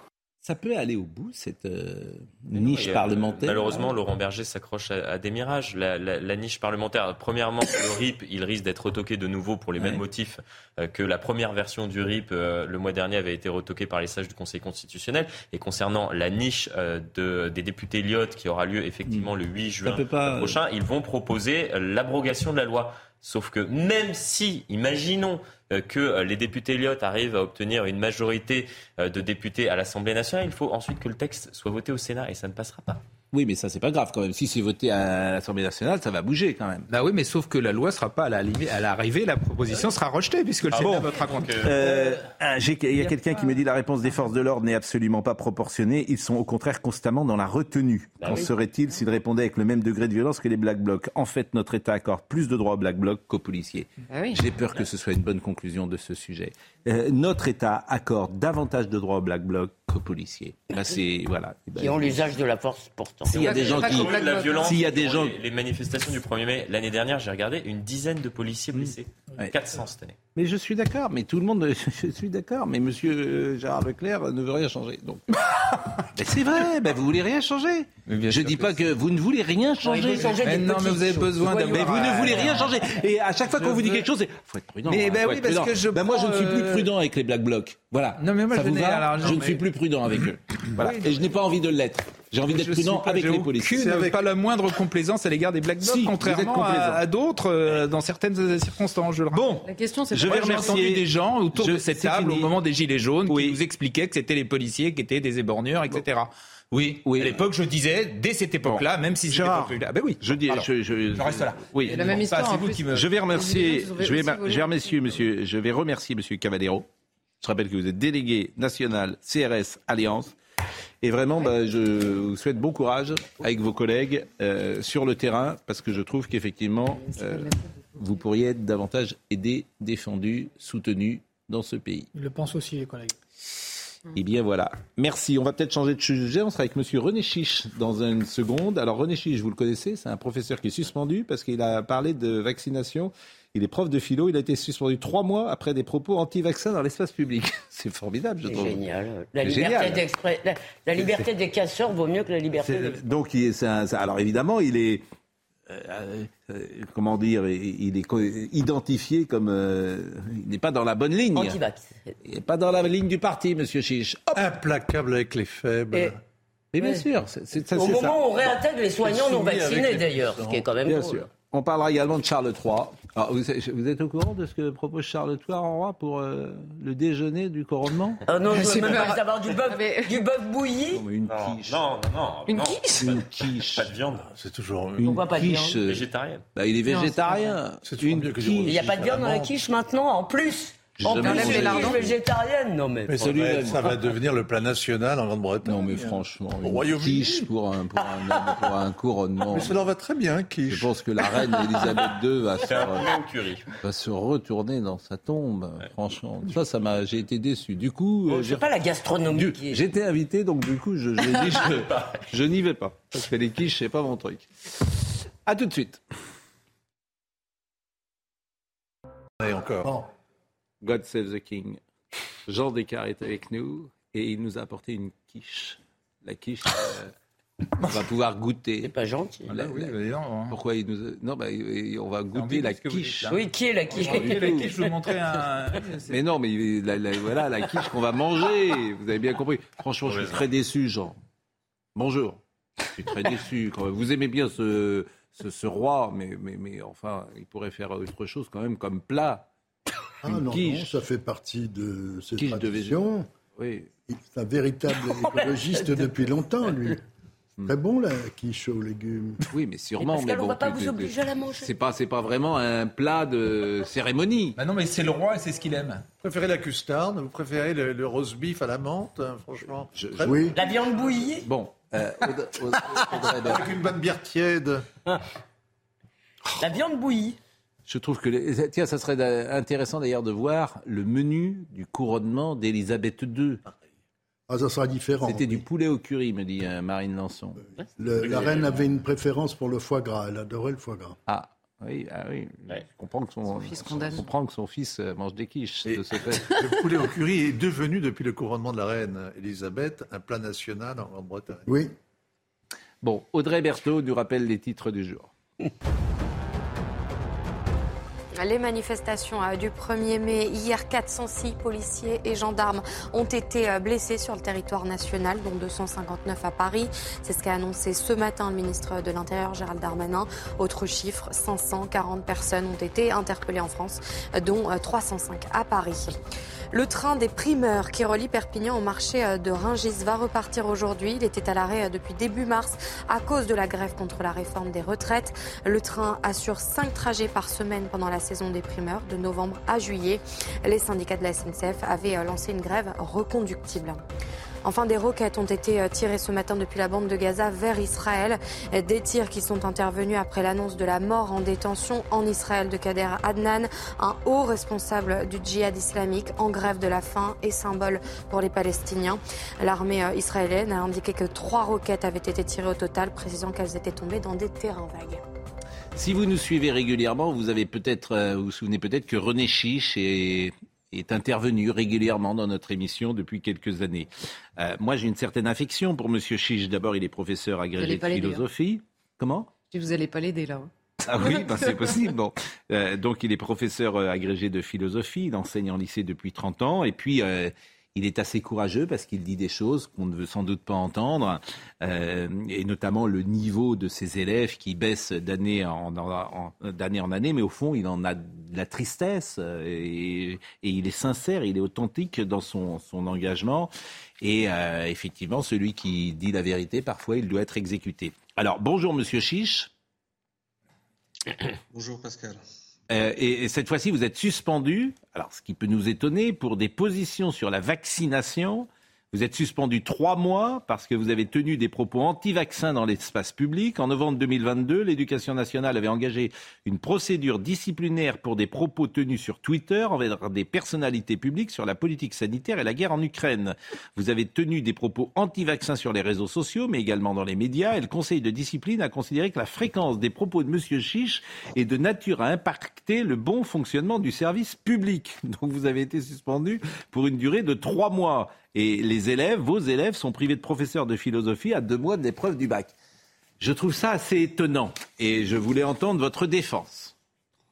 Ah non, mais un plateau de télévision, c'est pas pas un tribunal et j'ai bien l'intention de garder euh, un certain nombre d'informations euh, pour le tribunal, car euh, on va là très loin. On s'attaque d'une part à un professeur, effectivement, mais aussi à un responsable syndical, ce que vous avez euh, oublié de, de, préciser. Mais que vous êtes porte-parole du syndicat Action et Démocratie. Alors, je suis et membre du Conseil supérieur de l'éducation depuis juin 2017. Euh, je suis vice-président de ce syndicat. J'étais tête de liste au, euh, aux élections professionnelles lorsque ce syndicat s'y est présenté. Elles se sont déroulées d'ailleurs au, mois de décembre dernier. Et euh, cette procédure disciplinaire a été engagée contre, contre moi euh, à partir du mois de septembre, avec donc une sanction qui était euh, susceptible de me priver de mon droit à me présenter à cette élection. Vous imaginez que le pouvoir n'a pas hésité à prendre le risque d'interférer d'une façon scandaleuse dans le déroulement d'élections professionnelles. Ça, hmm. c'est un premier point. Mais qu'est-ce que vous aviez dit? C'était quoi les tweets que vous avez écrits pour être suspendu Qu'est-ce qu'on vous reproche précisément sur les vaccins Mais, écoutez, moi je suis lu euh, par n'importe qui. Euh, j'ai reçu de la part du rectorat et ensuite du ministère des, euh, des tonnes de, des tonnes de, de courriers qui montrent qu'ils ne comprennent même pas ce qu'ils me reprochent. Ils ils ne, comprennent même pas ce que j'écris. D'ailleurs, on ne va pas simplement me reprocher mes tweets. On va me reprocher aussi euh, des interventions à la radio et à la télévision. Euh, je vais vous donner juste un exemple, puisque vous avez euh, cité quelques propos. lorsque, effectivement, le passe vaccinal a été, instauré, je me suis exprimé là-dessus parce que, en tant qu'effectivement que professeur, j'enseigne comme disait Descartes, la philosophie, c'est l'usage de la raison pour la conduite de sa vie. J'enseigne donc à utiliser sa raison pour se conduire. Et je ne peux pas rester silencieux euh, devant un procédé aussi contraire à la raison que celui qui consiste à euh, reprocher, ou plus exactement à contraindre des gens à faire ce que la loi ne les contraint pas de faire. Car, dans un premier temps, on n'a pas du tout tenu euh, la vaccination pour quelque chose d'obligatoire. Mais dans un deuxième temps, on s'est efforcé de contraindre les personnes qui ne voulaient pas se faire vacciner à, à se faire vacciner. Hmm. Ça, ça apporte atteinte. donc vous avez effectivement. non mais non mais soyez synthétique parce que je vous connais René, mais faut. Eh on n'est pas dans un cours de philo. Je vous le dis à chaque fois. Donc soyez synthétique parce que autrement on est perdu. bon. Au-delà de la question de la vaccination, vous voyez bien que c'est la question des libertés publiques qui est en jeu. De même que en ce qui me concerne et la sanction qui me frappe ne, ne concerne pas simplement un professeur, mais concerne tous les professeurs parce que ce qui est invoqué, c'est le devoir de réserve ce qui est invoqué pour limiter euh, la liberté d'expression. Je regrette, mais je n'ai absolument jamais entravé en quoi que ce soit le bon fonctionnement du service public. J'entends bien. Alors maintenant, vous allez porter euh, ça devant quel tribunal, euh, René Chiche? Oh, devant tous les tribunaux possibles, parce que cette affaire, figurez-vous. Mais lesquels Eh bien, le tribunal administratif, dans un premier temps. Et décision quand? Mais. Décision quand? René, je vous assure, répondez précisément. Décision quand? C'est quand, quand est-ce l'audience? Eh bien, je n'en sais rien encore, monsieur. D'accord. Je n'en sais rien encore, je ne peux pas vous le dire. Je sais Il n'y a pas un référé qui a été fait, parce que là, vous ne pouvez plus enseigner. Je sais que c'est très long. Alors effectivement, j'étudie avec mes avocats la possibilité de déposer un référé, car si j'ai donné cette nouvelle, si j'ai fait cette annonce maintenant, c'est parce que aujourd'hui, normalement, c'est le jour de rentrée pour moi. Je suis dans la zone B, hein, dans l'académie d'Aix-Marseille, et j'aurais dû être dans mon établissement. Et là, vous ne pouvez pas. Mais vous n'avez pas fait de référé, donc euh, vous êtes suspendu, et c'est le tribunal administratif qui va euh, donner. Euh, bon, pardonnez-moi, je vous brutalise un peu par mes questions, mais je vous connais et je sais que je veux aller au fait. C'est ce qui m'importe. Euh, et de comprendre très vite. L'effet, c'est quoi? C'est que nous sommes à deux mois du, baccalauréat et qu'on décide, on décide de, priver mes élèves de leurs professeurs hmm. en invoquant des propos que j'aurais tenus et qui euh, auraient, euh, selon cette faute de français insupportable, impacté euh, le, bon fonctionnement du service public. Bah, et, ça, devant le tribunal administratif, je suis pas sûr que ça tienne.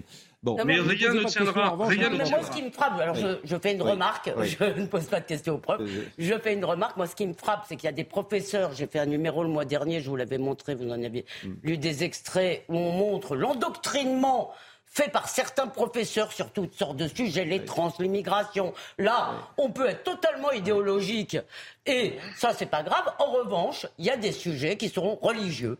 Mais oui, sur lesquels. je suis d'accord avec vous. C'est grave. Mais, mais, ce qui se passe à l'école est très grave du point de vue de l'endoctrinement. Mais, mais, je suis à 100%. mais je suis à 100% d'accord avec vous. Mais monsieur Chiche.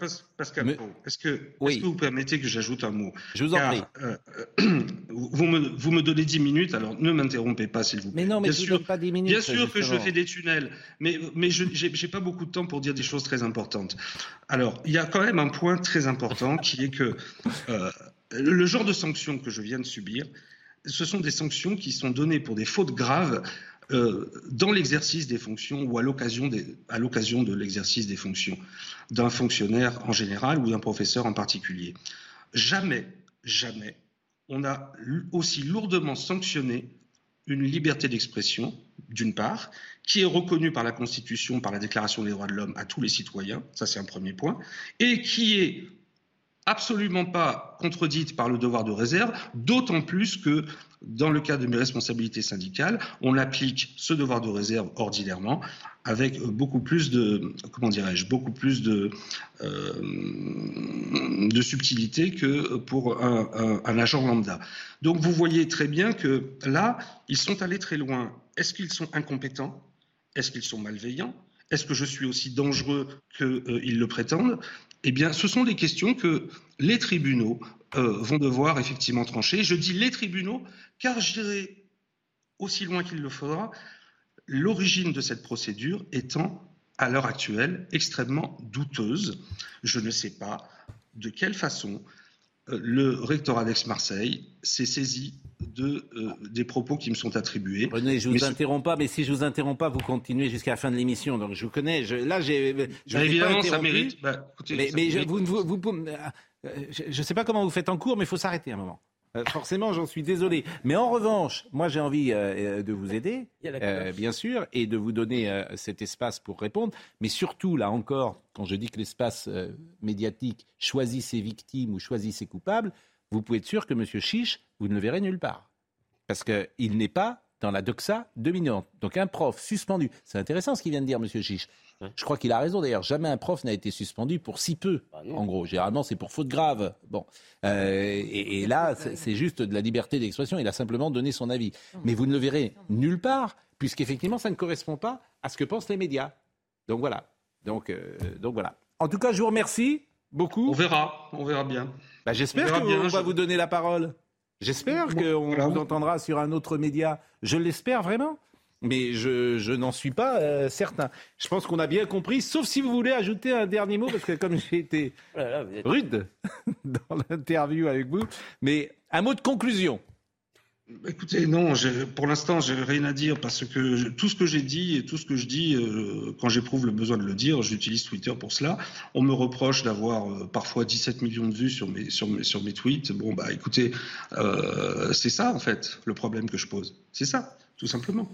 Donc, eh ben merci. Est-ce qu'on est encore en République Voilà, je, je, vous, laisse réfléchir à cela. Eh ben merci en tout cas. dans République, il y a le mot public. Mmh. Et, soyez euh, certains que euh, vous pourrez vous exprimer sur ce plateau euh, et qu'on va suivre bien évidemment cette affaire. Je salue Florian Bachelier qui m'écrit God save the quiche. Florian Bachelier qui était député. Non, c'est drôle parce que c'est un prof de philo. C'est des élèves qui, à deux mois du bac, sont privés de leur prof de philo. Vous vous, souvenez de, vous vous souvenez de votre note en philo? Non. Oui, oui, oui. Oui, bonne. La casuistique, ça m'a toujours plu. vous vous souvenez de votre note, vous, en philo, c'est vrai? Ah, J'avais 10,5. C'est pas très bon. Bah, C'était une de mes plus mauvaises notes au bac. Ouais, moi aussi. 13. J'ai eu 11. Pareil, même note. Mais je me souviens plus du sujet. On pas Je me souviens du sujet de l'ENA, moi, mais pas du sujet de. Je me souviens, ça c'est très chic dans un idée. Je me souviens du, je me souviens du sujet de l'ENA. Mais je l'ai raté. Ah bon Ah oui. Vous avez raté l'ENA Oui. En fait, vous n'étiez pas faite pour être ENA. Non, j'étais pas faite pour ça. Je sais pas. Alors vraiment, je ne sais pas. Ah, c'est pour ça qu'elle s'en souvient. Préfète, elle aurait été. Bon, non. C'est les femmes qu'on n'a pas vues, celles qu'on n'a pas vues. Préfète avec une casquette. Ça aurait moins rigolé hein, dans les manifs. Ah non, mais franchement, là, je vous étiez pas faite pour ça du tout. Non, pas du tout. Vous avez raison. Trompé sur Là, vous auriez mis le feu à, l'administration française. Je me serais fait virer, je crois. Peut-être. Bon, euh, les, soignants non vaccinés, les soignants non vaccinés euh, sont. Alors il y a plutôt Covid, je sais pas. Donc, donc maintenant c'est plus des, c'est plus des crapules anti-scientistes. plus. Bon, et j'ai vu qu'on pourra rentrer aux États-Unis ces prochains jours sans vaccination. Sans vaccination. Mm. Bon, mm-hmm. parti le Covid. Combien de temps ça veut dire Même dans les pays où les gens n'étaient pas vaccinés, il est parti, non c'est fou, hein C'est quoi, mars, il est parti. mars 2019 C'est qu'il est parti où il était vacciné, il est parti. Et puis il est parti aussi dans les zones où les gens n'étaient pas vaccinés. Donc ça fait trois ans. Les soignants non vaccinés sont réintégrés. Euh, mi-mai, on va écouter Christophe Mercier, par exemple. Il est éducateur. Écoutez-le. J'ai hâte, j'ai hâte. Si c'est coupé, je sais que ouais, c'est franchement j'ai des collègues de mes, enfin j'ai des collègues qui m'envoient des messages pour euh, me dire qu'ils sont pressés de que, que, je revienne parce que voilà je suis pas remplacé et euh, et euh, voilà c'est pour eux c'est compliqué quoi.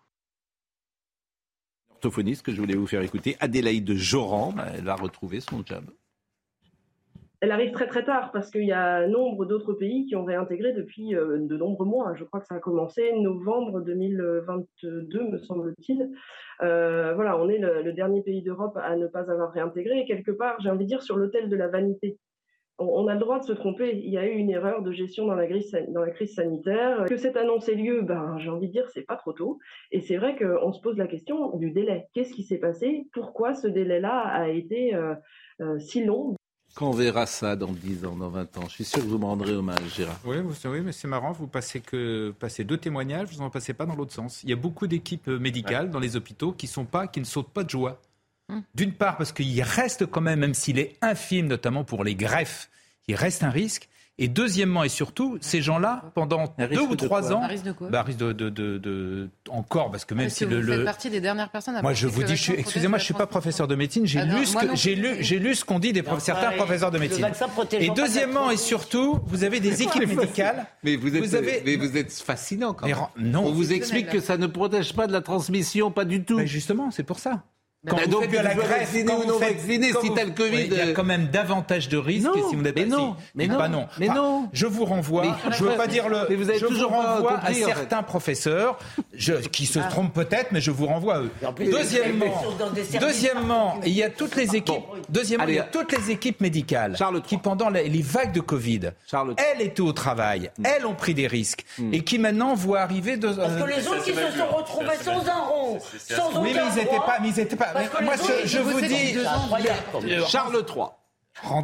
C'est incroyable. Mais Il est vacciné, Charles III Il est vacciné ou pas, Charles III Ah, je ne suis pas dans son intimité quotidienne, sûrement. Bon, vous l'aimez bien, vous C'est vrai Oui. Vous l'aimez bien. J'ai été le seul journaliste qui l'ait reçu il y a 40 ans à Buckingham Palace et c'est Oui, mais c'est passé pas- un moment formidable avec lui, avec beaucoup d'humour, d'autant que le Oui. photographe qui m'accompagnait et moi, nous avons eu des problèmes techniques épouvantables Hmm. qu'il a su euh, recevoir et interpréter avec gentillesse. Bon, il y a quelque chose que j'ai pas compris. Euh, lui est couronné, mais elle aussi, je pose la question aussi, quasiment tous les jours. sera Mais couronnée. elle sera- euh, on va lui mettre une petite euh, couronne sur la tête. mais pourquoi elle est couronnée?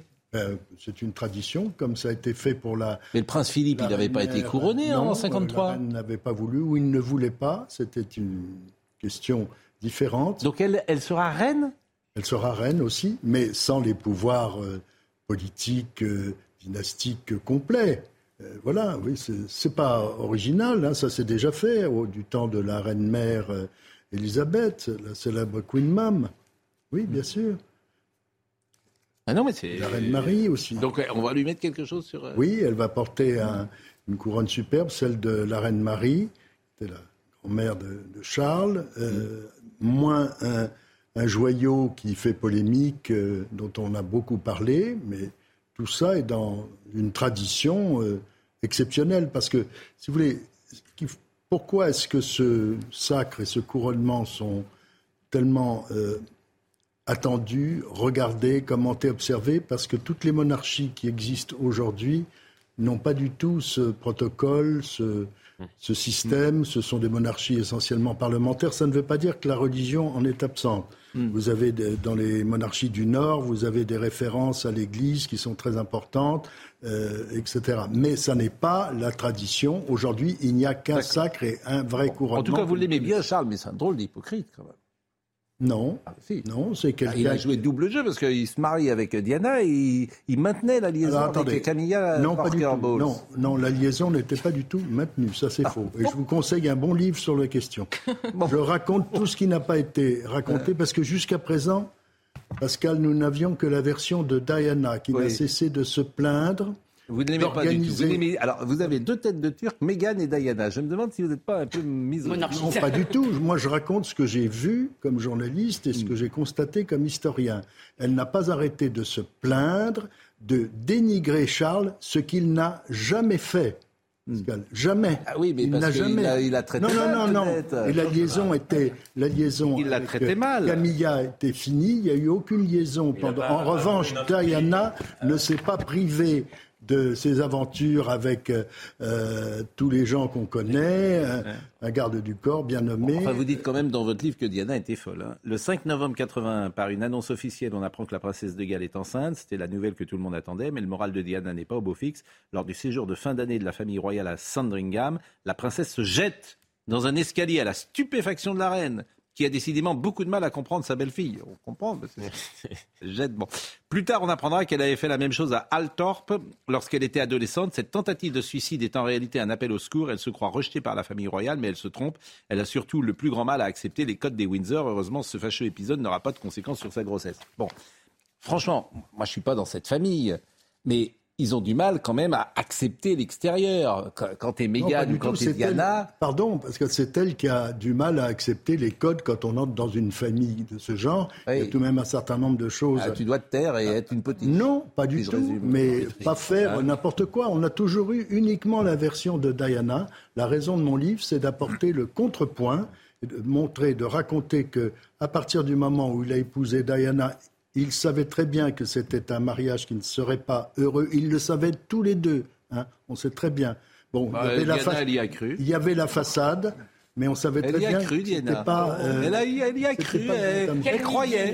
Non, elle croyait, Diana. Non, c'est un combat perdu d'avance. Il préfère la légende à la réalité. Diana veut. Diana toujours. Je vous conseille, je vous conseille de lire. Diana, elle a été, voilà, elle a Je vous conseille de lire mon livre. Mais je vais le, bah, je le lis là. Diana veut toujours se présenter comme une victime. Or, une nouvelle liaison de la princesse de Galles avec le capitaine de l'équipe d'Angleterre de rugby, Will Carling. Mais oui, elle est délaissée cette femme. Donc elle non, non, elle ne voulait, elle ne voulait, pardon, Pascal, Pascal, permettez une seconde, Pascal, elle a, elle a entretenu une liaison malsaine avec la presse, avec les médias, des relations absolument sulfureuses, en disant aux photographes, venez, je serai devant tel magasin, vous serez tout seul pour la photo. Le photographe arrivé, il y avait 50 confrères. C'était ça, Diana, elle n'existait que médiatiquement. C'était sa manière de, Non, mais c'est catastrophique. Je suis désolé. C'était un appel au secours, genre d'une femme oubliée, peut-être, mais, par son mais alors le remède était pire que le mal. Eh ben, elle aurait, parce qu'on ne divorce pas chez les Windsor. Elle, serait, elle aurait dû partir avec ses enfants sous le bras. Voilà ce qu'elle aurait dû faire. mais évidemment, c'est compliqué. Elle ne l'a pas fait. Non. Évidemment, Camilla a appelé Charles au téléphone. La reprise de leur relation, hein, c'est Camilla. Hein. Elle, n'a pas lâché l'affaire. Comme autrefois, ils ont repris leur longue conversation. Il l'a invité parfois à Highgrove quand il y était seul. On ne sait rien de leur retrouvailles. Le prince a enfin pu dire à Camilla tout ce qu'il avait sur le cœur. Elle a su le réconforter. Elle lui a fait du bien.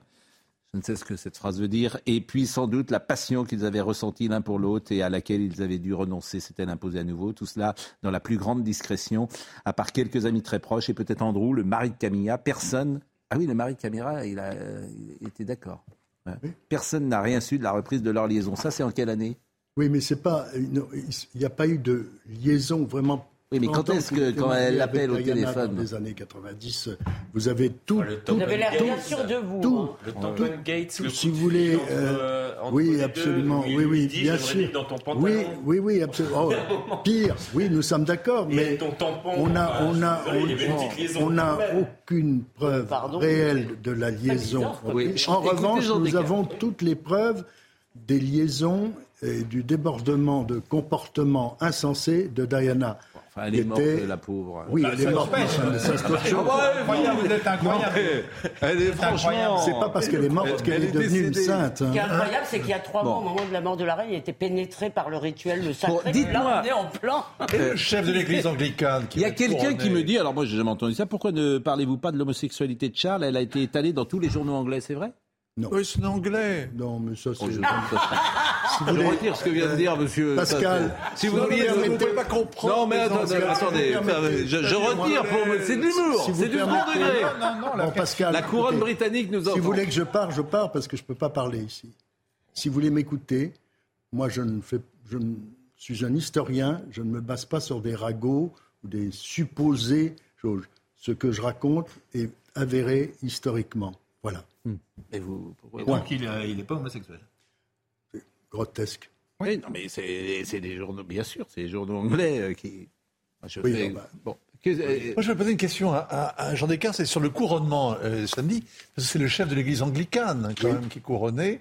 Alors, comme le pays n'est plus anglican, puisque Londres et Birmingham sont peuplés essentiellement de, de gens qui ne se définissent comme non chrétiens désormais, comme athées, ou alors comme musulmans, ou alors comme hindous.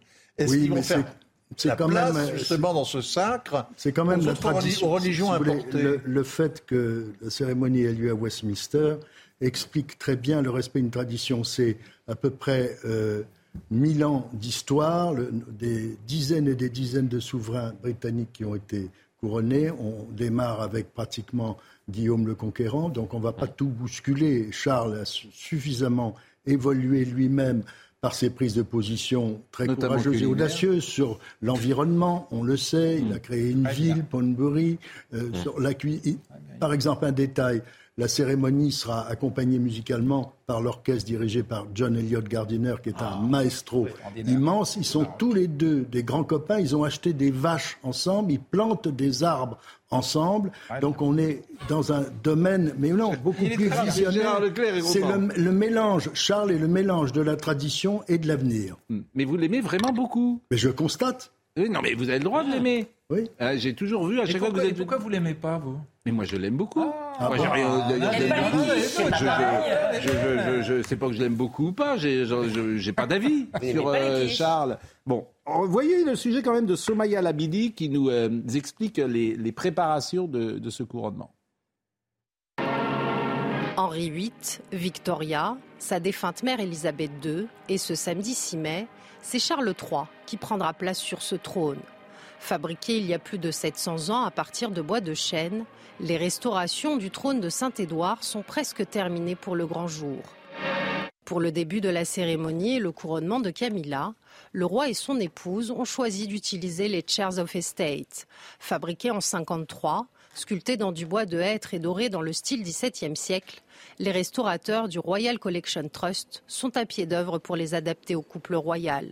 De nouveaux damas ont été tissés, les chiffres du roi ont été brodés à la main pour remplacer ceux de la reine Elisabeth et du prince Philippe. Les velours des throne chairs font aussi peau neuve pour pouvoir être utilisés durant l'intronisation.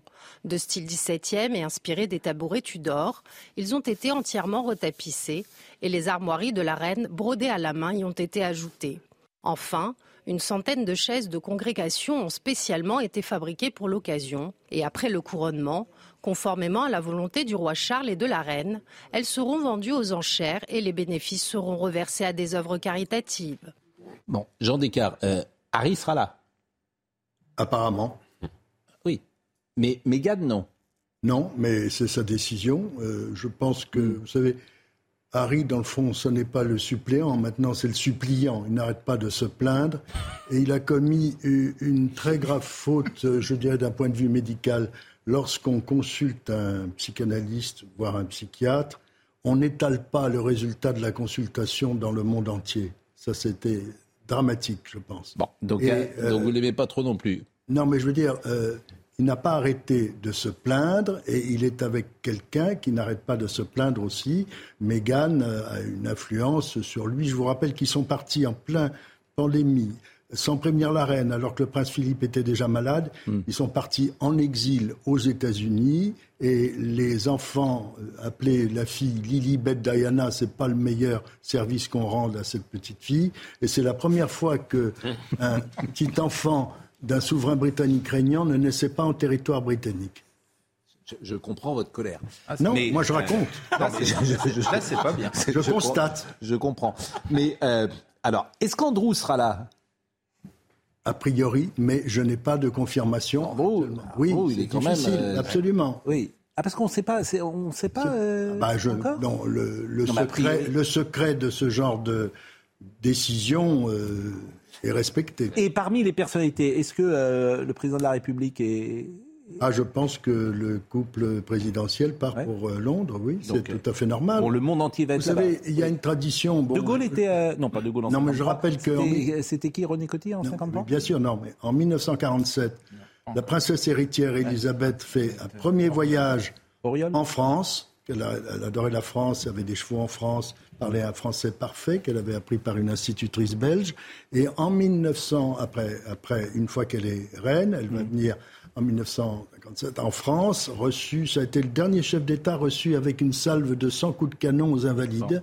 Et euh, il y a eu une croisière sur la Seine qui est restée légendaire. Donc c'est une tradition, si vous voulez. C'est malheureux qu'à cause des, événements en France, mm. euh, Charles et Camilla n'est pas. Alors, je rappelle votre bouquin, évidemment, Charles, Camilla et Diana, Amour et tragédie chez les Windsor. Et puis, alors, c'est une information qui m'a surpris, mais euh, c'est Léon Zitrone qui va commenter euh, le couronnement qui sera C'est un livre qui va apprendre beaucoup de choses, je pense, aux gens, parce que jusqu'à présent, on n'avait pas le point de vue ouvert, si vous n'en avez que les plaintes de Diana. Et à son âme. même, Lady Diana est en train d'entrer dans la cathédrale de Westminster. Oui, mais regardez comme elle est. Elle est en dessous, en train de regarder ce qui se passe. Elle, a l'air méchante. Hein, sur la photo que vous avez. Sournoise. Perfide. Georges, je vous taquine un peu. J'espère que vous m'en voulez pas. Pas du tout. Bon.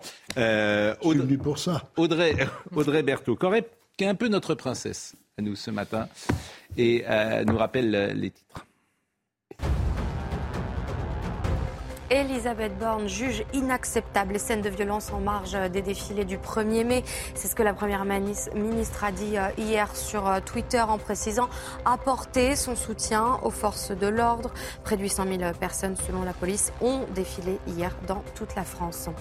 L'inflation continue euh, de peser dans le budget des étudiants. Pour l'année universitaire prochaine, la contribution vie étudiante et de campus va augmenter de 5,2% et atteindre le cap symbolique des 100 euros. Une hausse que dénonce le principal syndicat des étudiants en France. Enfin, le Met Gala à New York, c'était euh, cette nuit. Ce gala annuel de collecte de fonds a rendu hommage à Karl Lagerfeld. Des stars de la mode, du cinéma ou de la musique étaient réunis. Certains, vous l'avez vu, étaient déguisés en choupette, le euh, célèbre chat du couturier. La star euh, du tennis, Serena Williams, est aussi apparue, enceinte de son second enfant. La place pour cet événement est d'environ, je le rappelle, 50 000 dollars. Je voudrais qu'on revoie Choupette quand même, euh, Eh parce oui. que le petit chat, c'était. Euh, Jared je, Leto. je crois que c'est Choupette qui a hérité en plus de tout. euh, Ah, Il y a huit euh, héritiers, il me semble. Ouais, Mais on a le droit de faire hériter. dont Choupette. Mais on a le droit de. Le- le- Même huit héritiers, on peut dire. Huit héritiers, oui. On peut transmettre ce bien à un chat. Tout à fait. Regardez, on- mais c'est incroyable comme euh, on peut transmettre à un chat, bien sûr. Ah, sûr. bon, bah, Euh, écoute, euh, ça me paraît étrange Bon. quand même. Dernière chose que je voulais euh, avec. euh, D'abord, euh, vraiment, c'est toujours un plaisir d'avoir Jean Descartes sur ce plateau. Charles, Camilla et Diana, c'est aux éditions Perrin. Et vraiment, on- la qualité de cet éditeur, Perrin, n'est plus à, à montrer. Euh, simplement, euh, voyons des images de cette fameuse quiche. Euh, parce que moi, ça m'a. Bah c'est oui, mais, franchement, je trouve que j'ai, quand j'ai appris ça, ah, je m'en remets pas. Je m'en remets pas la quiche. C'est pas recommandé au petit déjeuner. hein. Oh non, mais écoutez, alors c'est une quiche au pistil en plus. Mais il y aura que ça? Bah non, je Ouais, non. non, ça, mais bon. ça. Mais, mais c'est un signe et ça, ça montre toute. et ce- oui, c'est un signe. C'est un signe. Un signe euh, que l'Angleterre n'est pas la France. Non, mais euh, euh, comment dire On le, on le voit là ou pas les images? Parce que déjà, regardez, alors ça, ça donne déjà ça donne pas envie. Hein, Attendez, je peux vous dire, mais regardez. Depuis quand la britannique Mais parce qu'ils sont en train de fabriquer des quiches. Là, on est dans les cuisines quasiment royales et on, on prépare, on teste, on goûte. euh, c'est formidable. La Lorraine peut être fière. Ouais, ouais. Oui. Aux Oui. Une quiche Dans aux une quiche. Lorraine, il y a des Il y a un quiches lardon, il y a des lardons. Il y a des lardons dans alors une que là, quiche c'est une quiche C'est pas, c'est du tout une quiche lorraine, c'est pas ça la quiche. Végétarienne, ouais. C'est- Mais il n'y a pas de lardon. Excuse-moi, il y a. C'est quand même un progrès par rapport à la cuisine britannique habituelle. Vous connaissez le Oh, mot de Jacques euh, Chirac arrêtons d'être chauvin parce qu'il y a Le des merveilleux restaurants à Londres. Bah, Paraît-il que Jacques Chirac aurait dit lorsqu'on va en Angleterre, euh, lorsqu'on vous sert quelque chose à table, euh, quand vous le voyez, vous pensez que c'est de la merde. Bon, mais quand vous le mangez, vous, vous, vous le savez. Bon, paraît-il qu'il aurait dit ça, mais vous bon, regrettez que ça n'en soit pas. Oui, vous regrettez que ça n'en soit pas. Ah oui, vous regrettez que ça n'en soit pas. Ah oui, C'est de la guerre de 14. C'est plus fort encore. Vous avez parfaitement. Bon, Jean. Oui, Pascal. Dites-nous euh, ce que vous pensez de, de cette. euh, en quoi cette cérémonie est-elle décisive, importante pour les Anglais? Non, mais elle est d'abord unique au monde, dans son genre, dans sa constitution, le rôle sacré, le rôle spectaculaire. Je redis bien, Westminster, ça n'est pas n'importe quoi. Il faut redire aux Français, notamment, que Westminster n'est pas seulement une abbaye, c'est aussi un endroit comme le Panthéon où sont enterrés des gloires euh, littéraires, scientifiques, artistiques, Laurence Oliver, euh, Newton, Charles Dickens, par exemple. Il y a aussi à l'intérieur de Westminster la tombe du soldat inconnu, un soldat britannique mort pendant la bataille de la Somme pour la France en 1916. Donc c'est plus tout un certain nombre de monarques euh, britanniques à travers les siècles. C'est absolument fascinant cet endroit. Qui n'a pas visité Westminster aura l'occasion de voir Et on quelque chose d'extraordinaire. qu'on sera scotché, comme toujours, avec les fastes britanniques, comme on avait été euh, particulièrement euh, intéressé euh, avec ce qui s'était Ouais, passé mais- au mois de septembre, avec euh, les obsèques de la reine, cet Occident qui parle au monde. C'est terminé. Je vous remercie grandement. Hmm non, mais la puissance de la tradition fait qu'ils peuvent avoir un Premier ministre hindouiste et un Premier ministre écossais Oui. islamiste sans perdre complètement la tête. Hmm. Non, mais c'est un des paradoxes euh, de ce pays, de ce grand pays. Non, c'est pas un paradoxe, c'est une spécialité. Antoine Garchette était à la réalisation. Merci à Alice qui était à la vision. Merci à Timour qui était au son. Marine Lançon, Florian Doré. Toutes les émissions sont à retrouver sur euh, cnews.fr. Et puis un petit merci, un coucou à Elliot Deval qui avait gardé la maison hier matin et soir. Jean-Marc Morandini dans une seconde et on se retrouve euh, ce soir.